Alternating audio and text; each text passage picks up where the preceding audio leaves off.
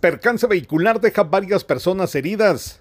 Accidente vehicular se registró a la altura del kilómetro 203, jurisdicción del lugar conocido como Las Flores, ruta que comunica a San Pedro Jocopilas Quichen con el departamento de Huehuetenango. El conductor de un microbús de transporte colectivo perdió el control de este cuando intentó esquivar un derrumbe que se encontraba en el lugar, lo que provocó que volcara sobre la cinta asfáltica bomberos municipales departamentales, bomberos voluntarios, junto a vecinos del lugar, laboraron por alrededor de una hora para realizar el rescate de los tripulantes de este vehículo y posteriormente brindarles atención prehospitalaria. Fueron estabilizados y trasladados a la emergencia del Hospital Regional de Santa Cruz de El Quiché.